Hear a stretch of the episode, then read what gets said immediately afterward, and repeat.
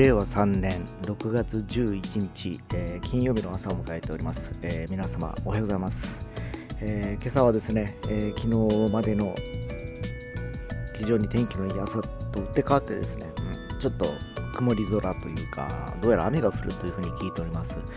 えーで昨日に比べて気温もですね5度ぐらいなんか低いということもありますのでですねもう本当何度か前も申し上げましたけどあの暑い日とですねそうでない昨日寒暖の差がすごく激しくて、えーやっぱり5度以上気温の差が出てくると非常に体調管理というのは難しい気がしてきております、えー特にその中でもまだ、えムシムシした、え環境もありますのでですね今日も外出られる方はこまめに水分をとってください、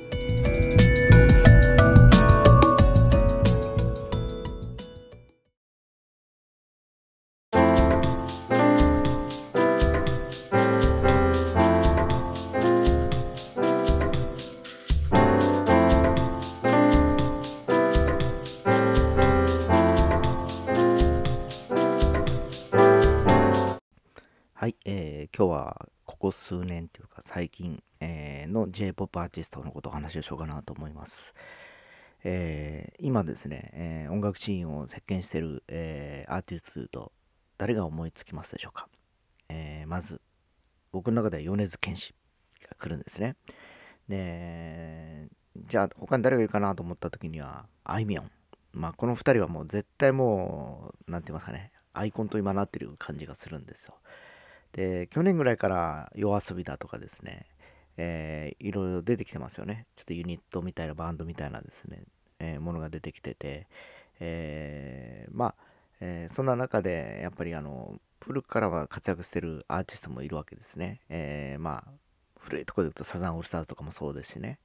えー相変わらず松任谷由実だとかも、えーリリースすれば、えーそこそこの、えーランキングに入ってくると。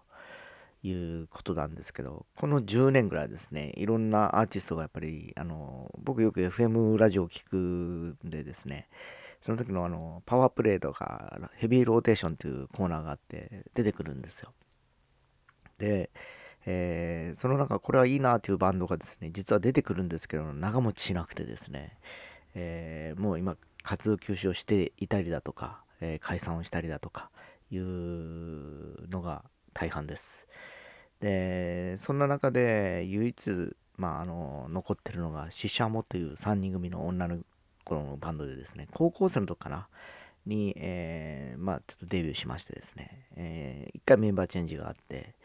でまああのなかなかのあのトリオバンドなんですけどね、えー今ではもうトリオバンドであったチャットモンチーもも解散しましたしですね、えー赤い公園は角前さが、ね、なくなって、えーもう解散という風な感じでなんかこう勢いのあるバンドかっこよかったバンドがこう短命に終わっていくような感じなんですよ。でさっき言った米津玄師だとかあいみょんで実はソロアーティストでございましてですね、えーグループではない、えー感じですね、えーで今あのドライフワンのユーリでしたっけね。あいつもあの一人で、ね、その前のエイトはどこへ行ったのやらということで最近ほらヒットする曲が単独アーティストの曲が多くてですねグループバンドとかがなかなかこう出てこない。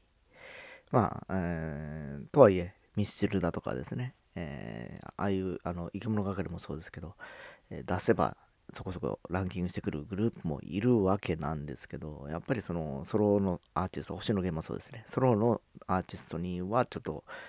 こと足りないなと。いう感じがしてきております、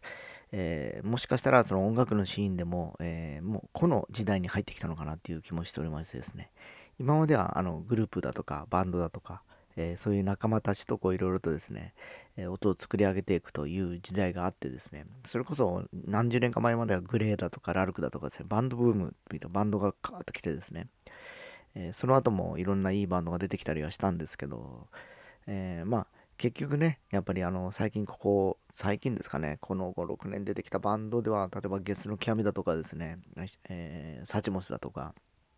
まあえーヒゲダンもそうですね。ヒゲダンが唯一かなグループとして今頑張ってるのはですねという感じだったりするんですけどね、えー、ただそのヒゲダンですらもやっぱり米津玄師だとかあいみょんに対してはちょっとちょっとぼやける感じがするんでですねやっぱりこう今個の個性でこう打ち出してってるアーティストにはやっぱりこう独特の空気感があるのかなっていう気もしてます。でまあおそらくここ、えー、まあ令和というよりも平成の後半からそういう流れが来てるような気もしておりましてですね、えー、まあ、えー、一つは家であの僕もそう簡単にできるんですけどパソコン作って自分で自分の自作の曲ができたりもするようになってきたりだとかですね。自己完結である程度制作の環境が整ってきてることもあってですね、えー、まあ、バンドでグループで合わせようとかいうのは本当ライブでもしない限りですね。余計よくね、えー、そんなにね必要でもなくなってくるのかなという気もします。ことここ12年はコロナウイルスの影響もあってえー、ツアーとかライブができない環境なんで、ますます個人で何かをするしかないという環境下にあるかと思いますので、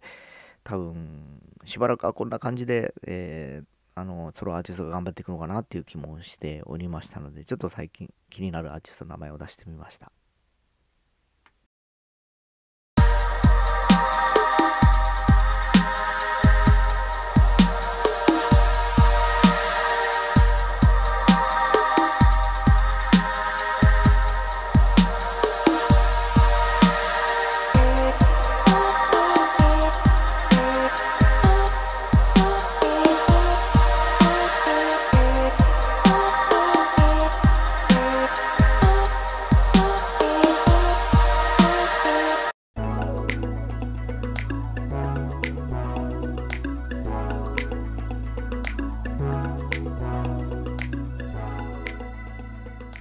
はい、えー、今日は米津玄師だとかあいみょんとかの話をしたんですけど、えー、ちょっと振り返るとこの10年ぐらいで音楽の環境ですかね、えー、リリースの環境も変わってきましてですね、え僕自身もそうなんですけどもう今サブスクリプションのサービスに、月額制っていうかですねお金を毎月いくらか払ってですね聞き放題プランっていうのにやっぱり入ってるわけですね。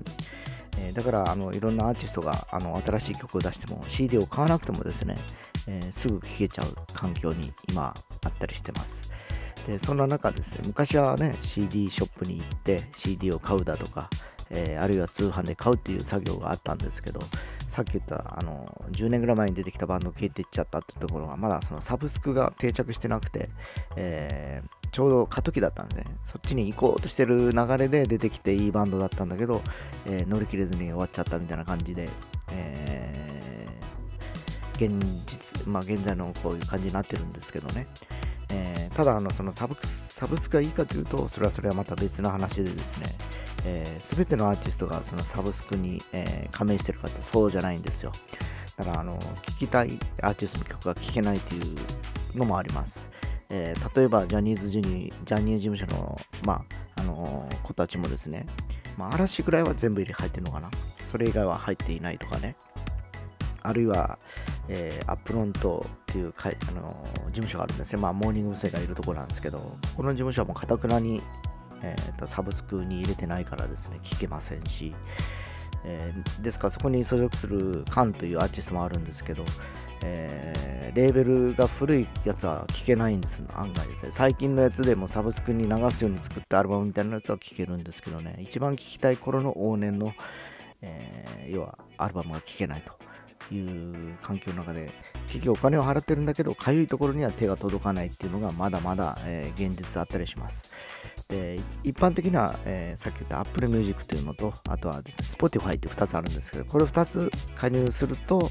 えー、ほぼ8割から9割ぐらいはカバーリングできるかなというところだったりするんですけどまあただあの2つお金を払ってかぶるやつもあるわけでですねここが何ともどう捉えるのかなと。いう感じがするんですけど、えー、まあ、Spotify においては無料でもですね、ちょこちょこ聞けたりするんでですね、えー、アプリをダウンロードされて聞いてみるといいかもしれませんね。えー、このポッドキャストも結局 Spotify と絡んでいろいろとこう展開できてたりすることもあるんでですね、まあ音楽とこのポッドキャスト含めて先々ですね、そういうサブスクの中でどんどんまた成長していくような気がしてますね。